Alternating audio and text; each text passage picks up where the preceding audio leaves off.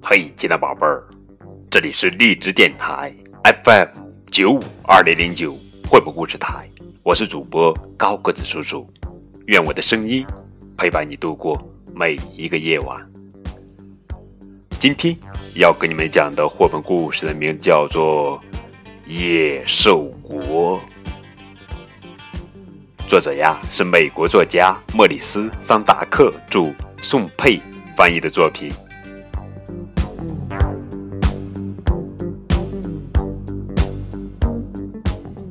野兽国。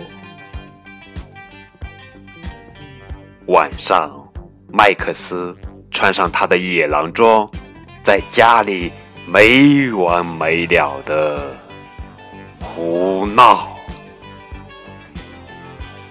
妈妈呵斥道：“野兽！”麦克斯也吼着：“我要把你吃掉！”妈妈不给他吃东西，要他赶快去睡觉。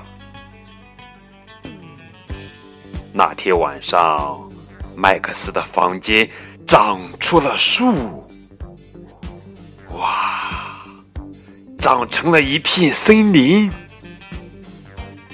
长到天花板垂下藤蔓，长到四面墙变成野外的世界。一波波的海浪为麦克斯带来一艘小船，他驾着小船出发，过了晚上，过了白天，过了一周又一周，过了几乎整一年，终于到了野兽国。当他到了野兽国，野兽们发出可怕的吼声，露出可怕的牙齿。啊！转动可怕的眼睛，伸出可怕的爪子。麦克斯对他们说：“不许动！”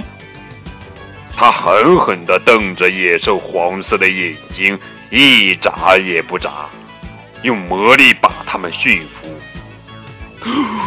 野兽们吓坏了，说他是最……最野的野兽了，还要他做野兽国的国王。是大声说：“现在我们开闹！”哈哈哈！于是他们开闹了起来。吼吼哈嘿，吼吼哈嘿，吼吼哈嘿！停！麦克斯喊道：“他不准野兽吃东西。”要他们去睡觉。这时候，麦克斯国王觉得好孤单，他想回到最爱他的人身边。忽然，他闻到了好吃的味道，从世界的那一头远远的飘过来。啊！他决定放弃野兽国的王位。可是野兽们大声喊。不要走！不要走！我们要吃掉你！我们好爱你！麦克斯说：“不行！”野兽们发出可怕的吼声，啊！露出可怕的牙齿，转动可怕的眼睛，伸出可怕的爪子。但是麦克斯还是上了他的小船。挥手向野兽们说再见。小船走了近一年，过了一周又一周，过了一整天。